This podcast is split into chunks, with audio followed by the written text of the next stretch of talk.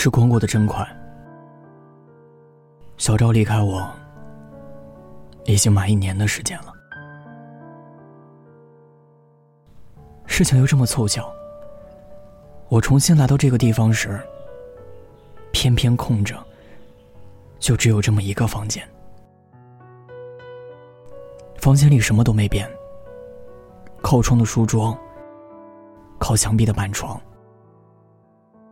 深夜中，我独自躺在床上，就如同我没有和小赵同居以前一样。过去一年的时光，全被消灭。我并没有从这间屋子里搬出去过，在文化院，创立了一个满怀甜蜜憧憬的小小家庭。但在一年之前。这空虚与寂静，并不是这样的。常常含着期待，期待着小昭的到来。那时只要有时间，我就会坐在楼下花园的长椅上，寻找着什么，等待着什么。在久待的焦躁中，一听到皮鞋的高低间。触着砖路的清香，是怎样的使我的心骤然的跳动了起来啊！于是我就看见带着笑窝的苍白圆脸，细细的手臂，和那一袭白色的长裙。他带来那半枯树枝上的新叶。是我看见一簇簇紫色的藤花，然而现在呢，只有寂静和空虚依旧。小昭绝不会再来，而且是永远，永远。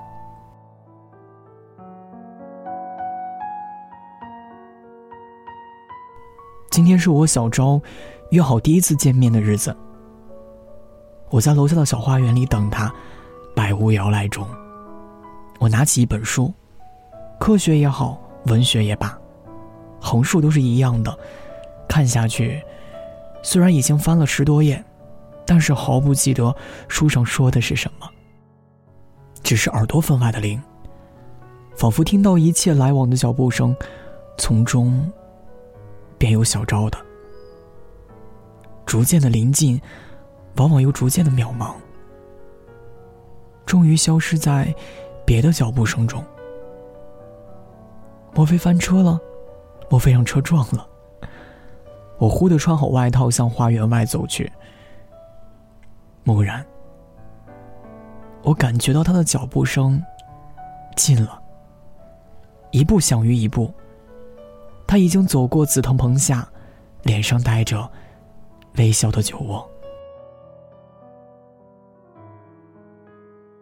我的心平静了。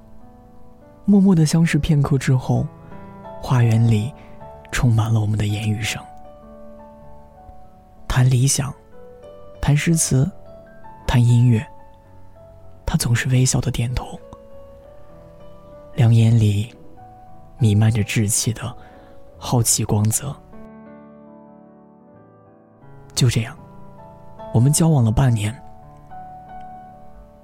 谈起他的父母时，他默想了一会儿之后，分明的、坚决的、沉静的说了出来：“我自己做我自己的主，没有人能干涉我。”其实我已经说尽了我的身世。我的缺点，他也完全了解的，所以这句话真的很震动我的灵魂。此后许多天，还在耳中发响，而且说不出来的欢喜。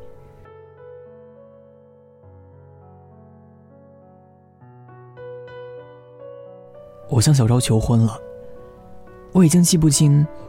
那时我是怎样将纯真热烈的爱表示给他。事后便已经模糊，夜里回想，也只剩下一些片段了。同居后的一两个月，这些片段也化作了无可追踪的梦影。只记得，我曾经仔细研究如何排列措辞的先后，以及遭到拒绝之后的情形。可是临时无用，在一个夜晚，我握着他的手，一条腿跪了下来。小昭也并没有拒绝我，我只是看到他的脸色从清白渐渐的转作绯红。孩子似的眼里射出悲喜，但是夹着敬意的目光，极力的躲避我的视线，慌张的要飞出去。然而我知道，他已经允许我了。没有知道他怎么说，或者是没有说，他却什么都记得。我的言辞，甚至于读熟了一段能够滔滔背诵。我的动作，就像如影片挂在眼下，叙述的栩栩如生。夜深时就是温习的时候，我常常被质问、被考验，而且被复述当时的言语。然而，必须由他来补足、纠正。这温习，后来也渐渐稀疏了起来。但我只要看到他两眼注视空中，出神似的凝想着，于是神色柔和，笑窝也深了下去。我便知道他又在复习旧课了。只是我怕他看到我自以为是、很可笑的那一幕。然而他却毫不以为可笑，因为他爱我。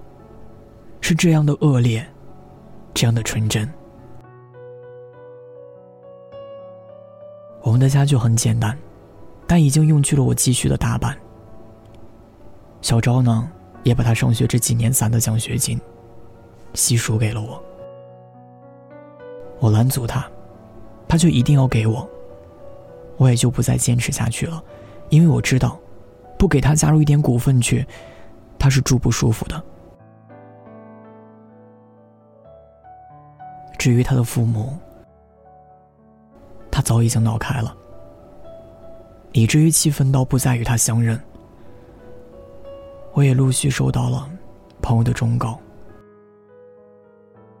静至后来和我都绝了交。然而这倒是清静了，每天下班后，已近黄昏，地铁走走停停，就是这么慢。但究竟，还是到家。我们先是沉默相视，接着放缓而亲密的交谈。后来又是沉默。我也渐渐的清醒，读遍他的身体，他的灵魂。我似乎对他已经更加的了解。日子逐渐活泼了起来，窗台上的两盏小花，是我们逛早市的时候买的。书桌上的两条金鱼，悠闲的吐着泡泡，看着安静、幸福。偶有我在公司被领导批评，和同事起冲突误会，但只要回到文化院，心中的郁闷就一点都没有了。我和小昭坐在灯下，憧憬着美好。在音乐中入眠，小昭竟胖了起来，脸色也红润了。可惜的是忙，管了家务，便连谈天的功夫也没有了。何况是读书、散步、做饭，不是小昭的特长，然而他于此却倾注着全力。衣服每天都会洗好。整齐的陈列在衣柜，他这样终日的汗流满面，短发都粘在脑额上，双手也不如从前那般细嫩。对于他的日夜操心，我曾经忠告他，万不可这样操劳。他只看了我一眼，不开口。而我心里突然有一种愧疚的感觉，我只好不开口。然而他还是这样的操劳。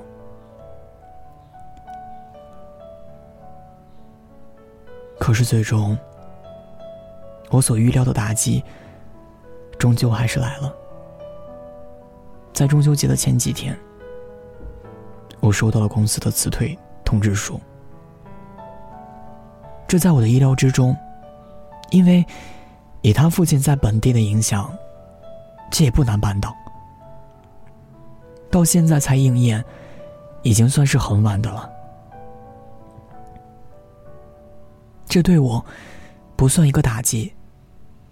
我想以我的能力和学历重新找一份工作，不是难事儿。最次也能做做家教，带一下课。虽然费力些，也可以写些文章，做自媒体。但我的心，却还是跳跃着。那算什么？哼，我们干新的，我们。他总是这样说，但他的话没有说完。近来，他似乎也较为怯懦了。我们先是默默相视，然后逐渐商量起来，决定将现在的积蓄竭力的节省，一面去招聘软件上投简历。寻找新工作，但最终都石沉大海，了无音讯。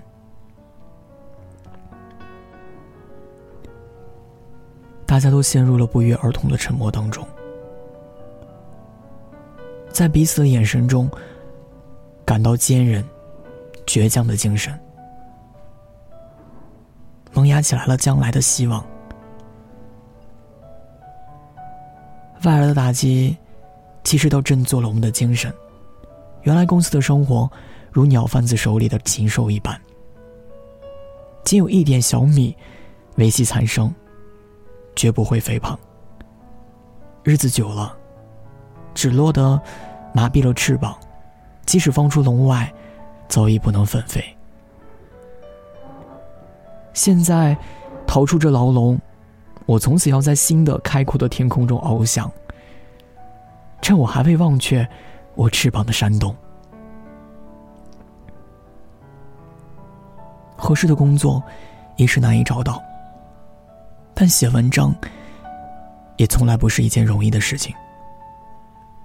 先前的构思、想法，自以为已经懂得，可一动手，却一难百出。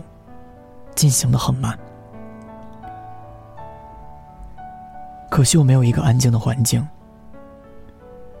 而小昭也没有先前那么安静，善于体贴了，总是在屋里走来走去，或者弄出别的动静来，使我不能安心做事儿。加以每日的川流不息的吃饭，小昭的工业仿佛完全建立在这吃饭之中。我的构思，也常常为了这催促而打断。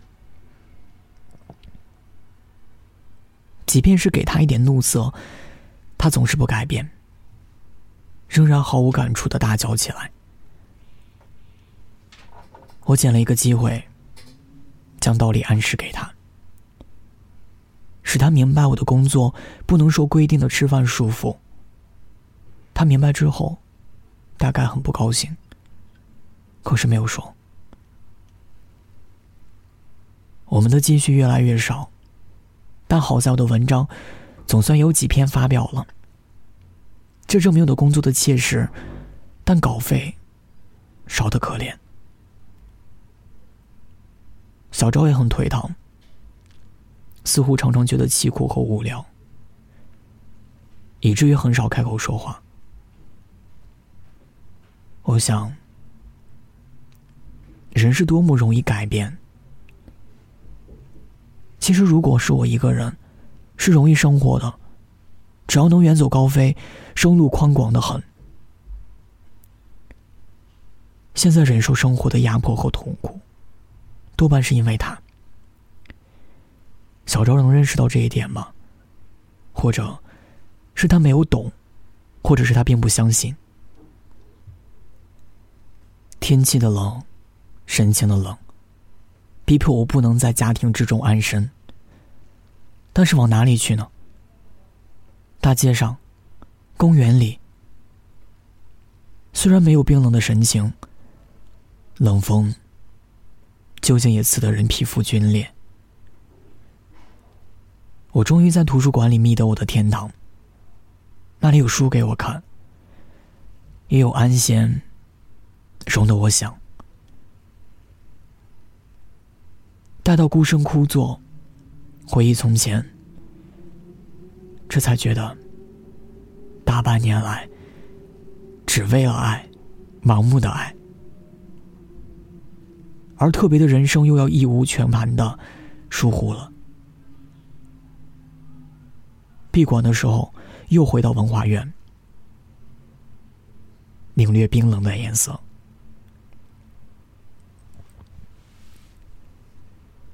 近来偶或遇到温暖的神情，记得有一夜，小昭眼里忽而又发出了久已不见的娇气来，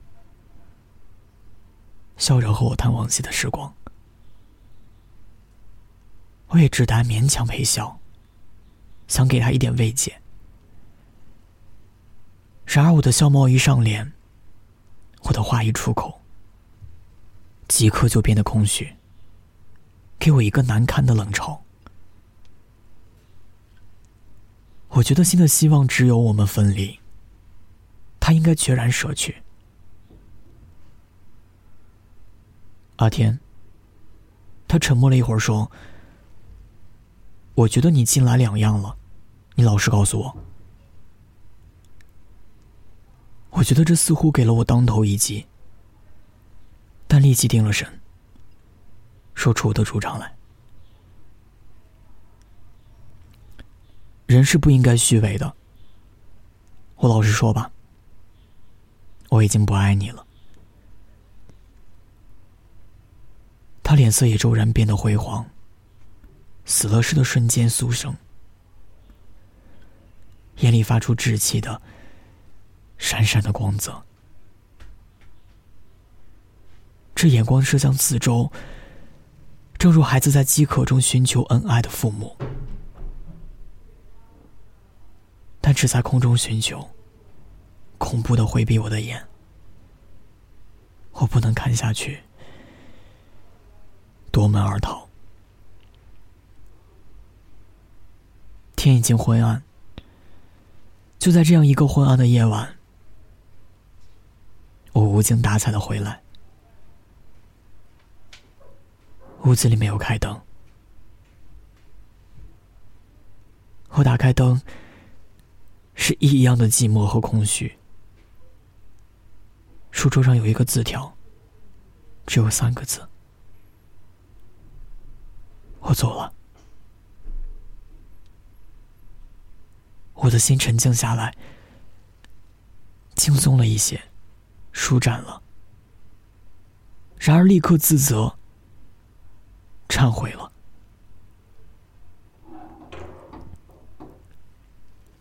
昏暗中，仿佛是小赵辉煌的脸来，睁了孩子气的眼睛，恳求的看着我。我一定神，什么都没有了。我的心觉得沉重。不应该给小昭把真实的话说出来。我们相爱过，我应该永久的说谎，使我们能够持续下去。可是我没有负着虚伪重担的勇气，却将真实的重担给了他。我看见我是一个被劫者，我离开了文华园，离开了这座城市，不但是因为这里的高房价和高消费，多半是因为我的灵魂得不到宽容。